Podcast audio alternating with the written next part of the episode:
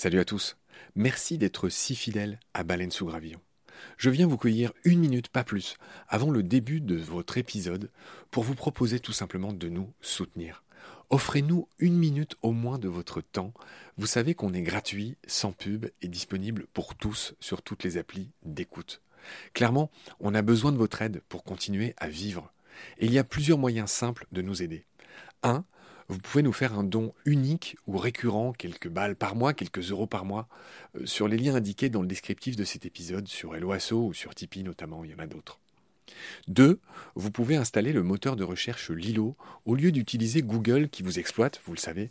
Et le résultat, c'est que euh, chaque recherche génère ce qu'on appelle des gouttes et pour nous, c'est des petits sous.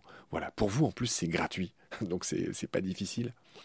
Encore une fois, tous les détails sont dans le descriptif de cet épisode. Moi et plusieurs membres de l'équipe de BSG, on propose maintenant des fresques de la biodiversité, on propose des conférences. Ben, Parlez-en dans votre entreprise, dans votre asso, dans votre boîte, quoi. Et euh, évidemment, on vient, avec tout le savoir-faire de Baleine sous Gravillon, vous raconter le vivant, tout simplement. 4. On peut aussi créer vos podcasts ou en tout cas vous apprendre à faire les vôtres. On fait des formations pour ça et euh, bien sûr contactez-nous pour en savoir plus. 5 on cherche un partenaire pour tout l'écosystème de baleines sous gravillon. Et il y a différentes modalités.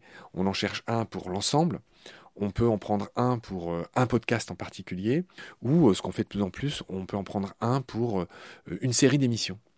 Évidemment, euh, c'est négatif, c'est moins cher à chaque fois. Moins bon marché, j'ai envie de dire, parce qu'on n'est pas si cher.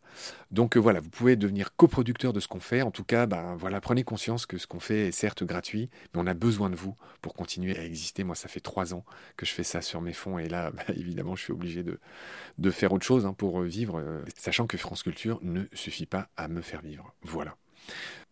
Pour nous joindre, c'est simple, contact at baleinesougravillon.com. Tous les détails sont dans le descriptif de l'épisode. Je vous laisse maintenant retrouver l'épisode du jour. Je vous dis merci, salut, à bientôt.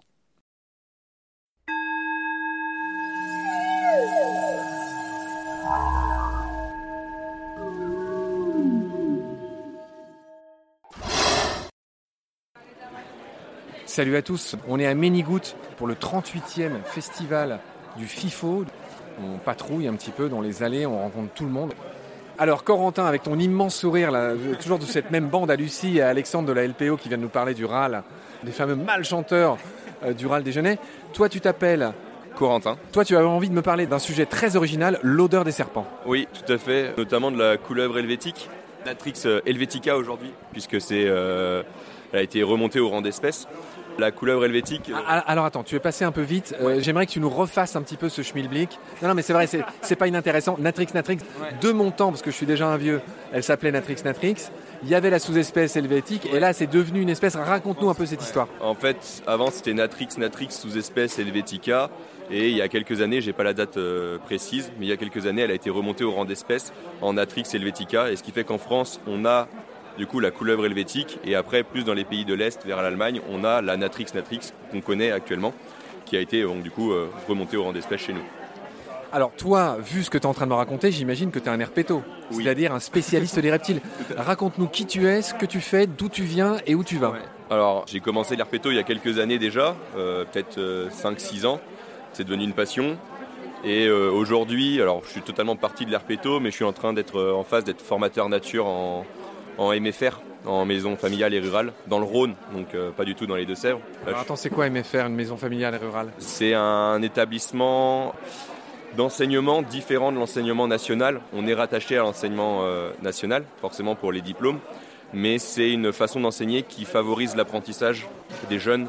Euh, donc en fait, on fait des sessions de cours, d'entreprise, ainsi de suite.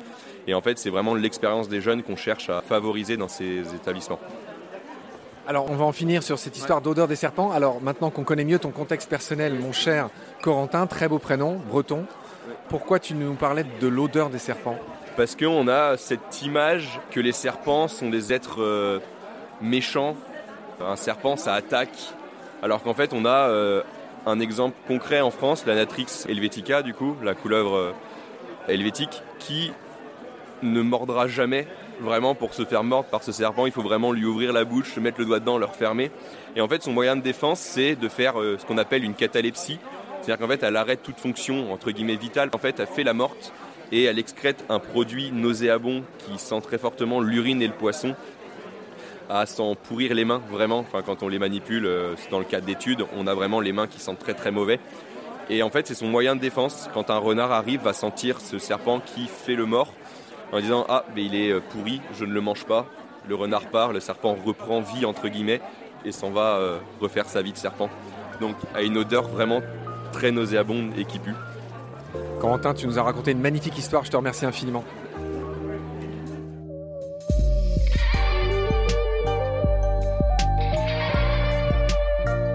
C'est la fin de cet épisode. Merci de l'avoir suivi. Pour continuer, nous avons besoin de votre soutien. Et vous pouvez nous aider simplement, en quelques clics et gratuitement. Il suffit par exemple d'utiliser le moteur de recherche solidaire Lilo. Ainsi, chacune de vos recherches sur Internet générera des gouttes qui seront reversées au projet de votre choix, comme Baleine sous gravillon par exemple. Vous pouvez par ailleurs vous abonner à nos podcasts comme d'habitude, partager les liens, devenir adhérent de l'association BSG ou encore faire un don sur Helloasso ou sur Tipeee. Grand merci par avance. Je remercie tous mes équipiers pour leur aide précieuse. Je vous retrouve bientôt pour de nouveaux épisodes. Et d'ici là, prenez soin de vous et de ce qu'il y a autour de vous. Merci. À bientôt.